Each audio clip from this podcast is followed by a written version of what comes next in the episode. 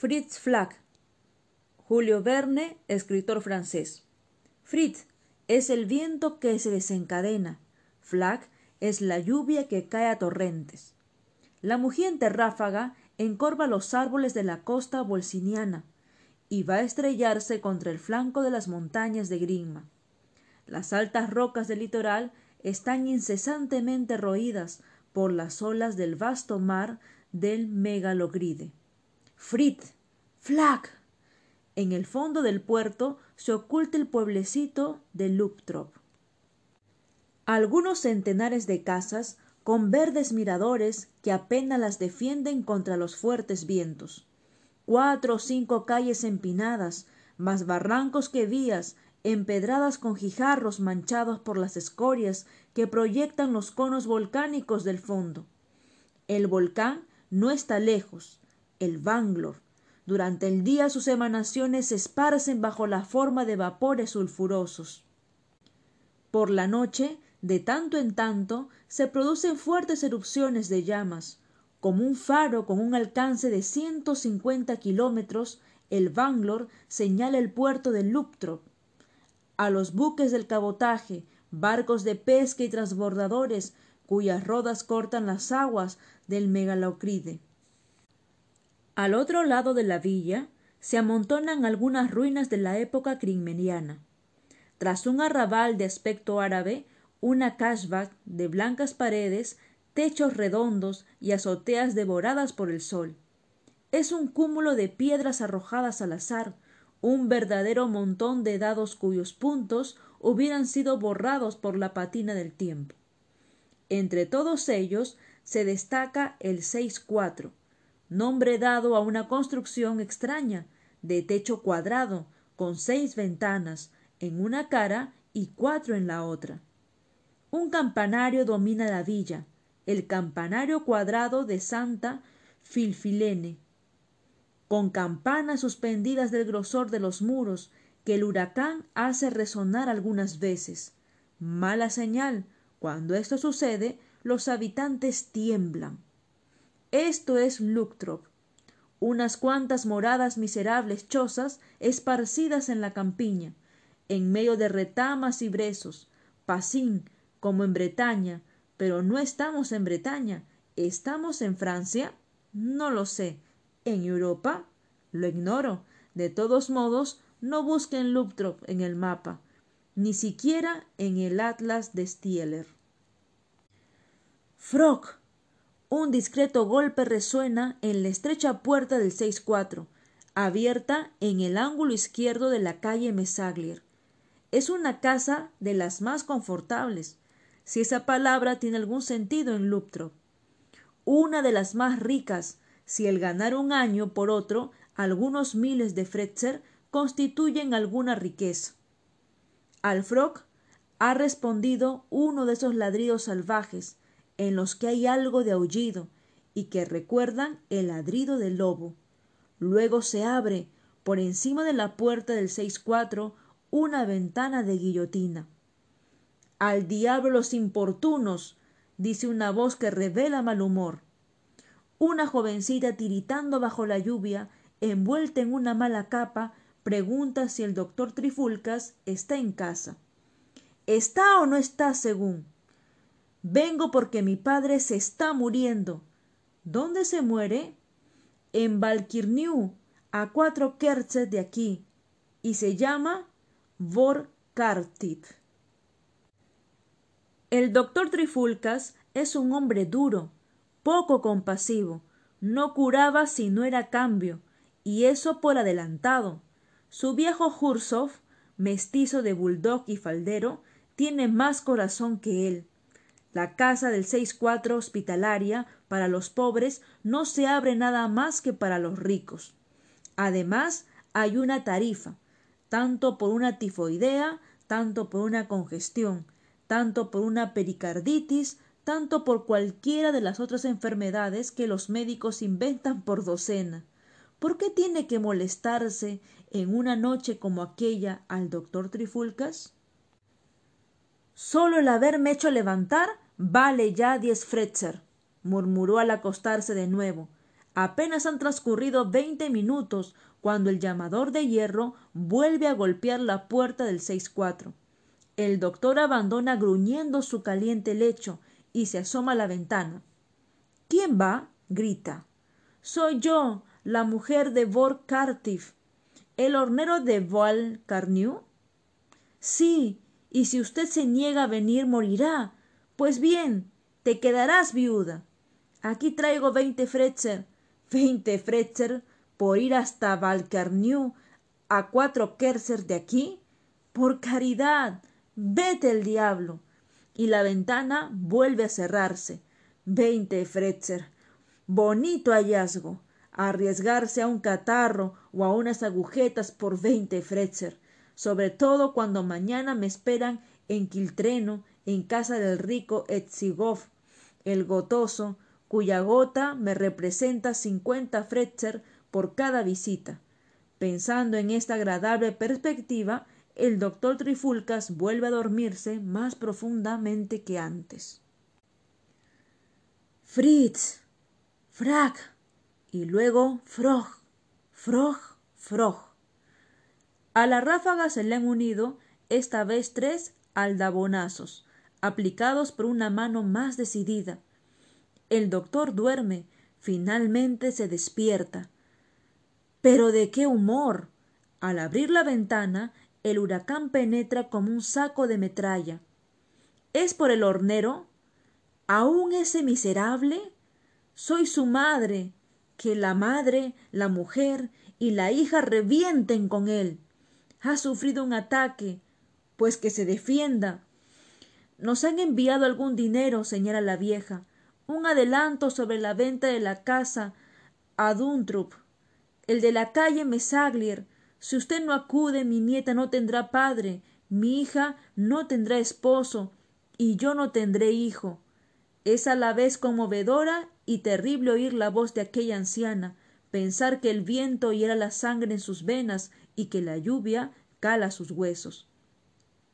Un ataque cuesta doscientos Fretzer, responde el desalmado Trifulcas. Solo tenemos ciento veinte. Buenas noches.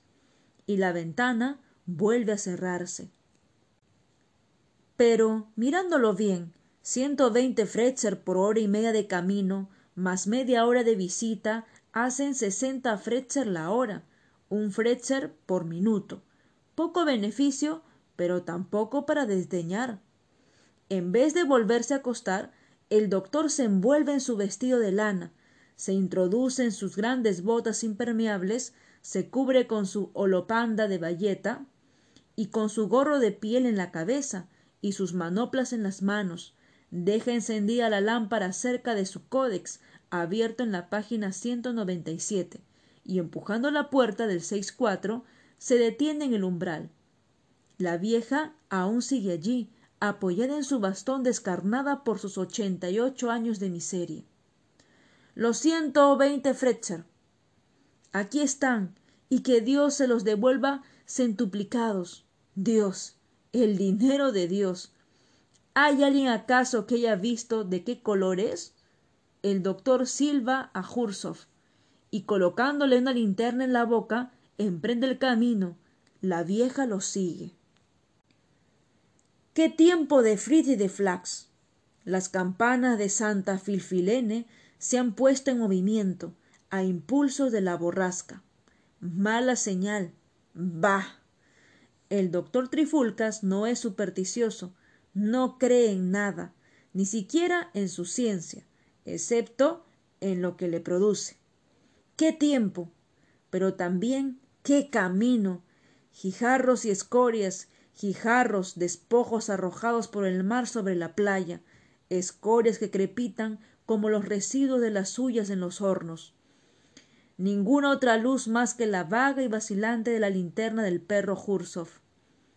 A veces la erupción en llamas de Valor, en medio de las cuales parecen retorcerse extravagantes siluetas.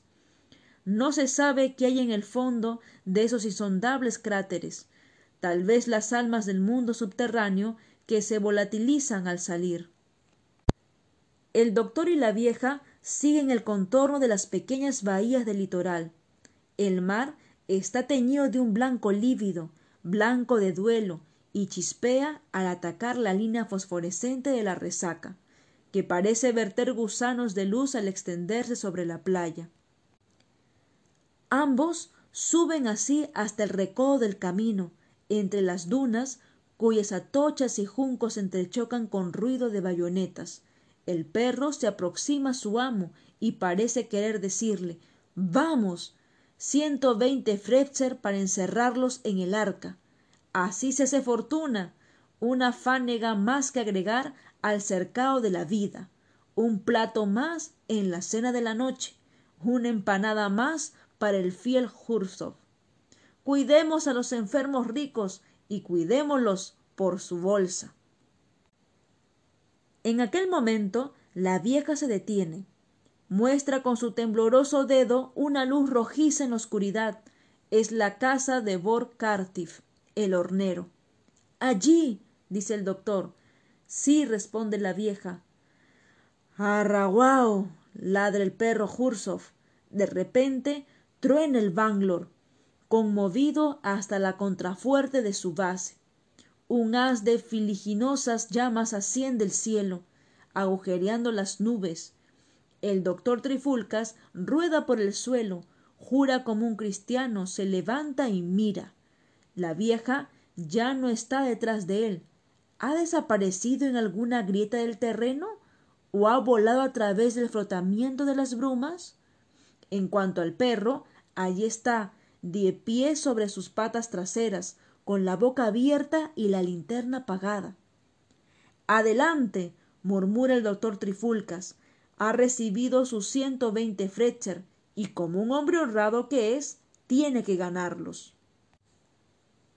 Solo se ve un punto luminoso, a una distancia de medio kerchet. Es la lámpara del moribundo, del muerto tal vez. Es sin duda la casa del hornero. La abuela le ha señalado con el dedo. No hay error posible. En medio de los silbadores Fritz, de los crepitantes flax, del ruido sordo y confuso de la tormenta, el doctor Trifulcas avanza a pasos apresurados. A medida que avanza, la casa se dibuja mejor, aislada como está en medio de la landa. Es singular la semejanza que tiene con la del doctor, con el 6-4 del Luptrop, la misma disposición de ventanas en la fachada, la misma puertecita centrada. El doctor Trifulca se apresura tanto como se le permite la ráfaga. La puerta está entreabierta, no hay más que empujarla. Le empuja, entra, y el viento la cierra brutalmente tras él. El perro Jursov, fuera, aúlla callándose por intervalo, como los chantres entre los versículos de un salmo de los cuarenta horas. Es extraño. Diríase que el doctor ha vuelto a su propia casa. Sin embargo, no se ha extraviado. No ha dado un rodeo que le haya conducido al punto de partida. Se halla sin lugar a dudas en Valcarniu, no en Lutrop. No obstante, el mismo corredor, bajo y abovedado, la misma escalera de caracol de madera, gastada por el roce de las manos. Sube, llega a la puerta de la habitación de arriba. Por debajo se filtra una débil claridad como en el 6-4. ¿Es una alucinación?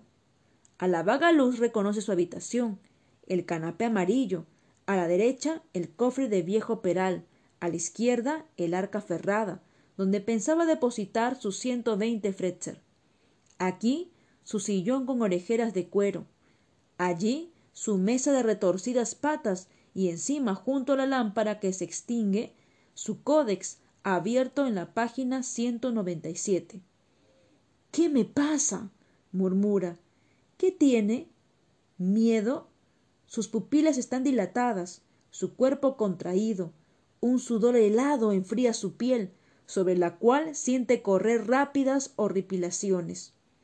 Pero apresúrate. Falta aceite. La lámpara va a extinguirse. El moribundo también. Sí, allí está el lecho, su lecho de columnas, con su pabellón tan largo como ancho, cerrado por cortinas con dibujos de grandes ramajes. ¿Es posible que aquella sea la cama de un miserable hornero? Con mano temblorosa, el doctor Trifulcas agarra las cortinas, las abre, mira. El moribundo con la cabeza fuera de las ropas permanece inmóvil, como a punto de dar su último suspiro. El doctor se inclina sobre él. ¡Ah! ¡Qué grito escapa de su garganta! al cual responde desde afuera el siniestro aullido de su perro. El moribundo no es el hornero Borkartif, es el doctor Trifulcas. Es el mismo atacado de congestión, él mismo, una apoplejía cerebral con brusca acumulación de serosidades en las cavidades del cerebro, con parálisis del cuerpo en el lado opuesto a aquel en que se encuentra la lesión. Sí, es él quien ha venido a buscarlo, por quien ha pagado ciento veinte Fretzer. Él, qué dureza de corazón se negaba a asistir al hornero pobre. Él, el que va a morir. El doctor Trifulcas está como loco, se siente perdido, las consecuencias crecen de minuto en minuto. No sólo todas las funciones de relación se están suprimiendo en él, sino que de un momento a otro van a cesar los movimientos del corazón y de la respiración. Y a pesar de todo, aún no ha perdido por completo el conocimiento de sí mismo. ¿Qué hacer? ¿Disminuir la masa de la sangre mediante una emisión sanguínea? El doctor Trifulcas es hombre muerto si vacila. Por aquel tiempo aún se sangraba, y como el presente, los médicos curaban de la apoplejía a todos aquellos que no debían morir. El doctor Trifulcas agarra su bolsa, saca la lanceta y pincha la vena del brazo de su doble. La sangre no acude a su brazo, le da enérgicas fricciones en el pecho. El juego del suyo se detiene. Le abraza los pies con piedras candentes. Los suyos se hielan. Entonces su doble se incorpora, se agita, lanza un estertor supremo, y el doctor Trifulcas, pese a todo cuanto pudo inspirarle la ciencia, se muere entre sus manos. Fritz. Flack. A la mañana siguiente no se encontró más que un cadáver en la casa del seis cuatro, el del doctor Trifulcas. Lo colocaron en un féretro y fue conducido con gran pompa al cementerio de Luptrop, junto a tantos otros a quienes él había enviado según su fórmula. En cuanto al viejo Jursov, se dice que desde aquel día recorre sin cesar la landa, con la linterna encendida en la boca, aullando como un perro perdido. Yo no sé si es así, pero pasan cosas tan raras en el país de Volsinia, precisamente en los alrededores de Luptro. Por otra parte, se los repito, no busquen esta villa en el mapa. Los mejores geógrafos aún no han podido ponerse de acuerdo sobre su situación, en latitud, ni siquiera en longitud.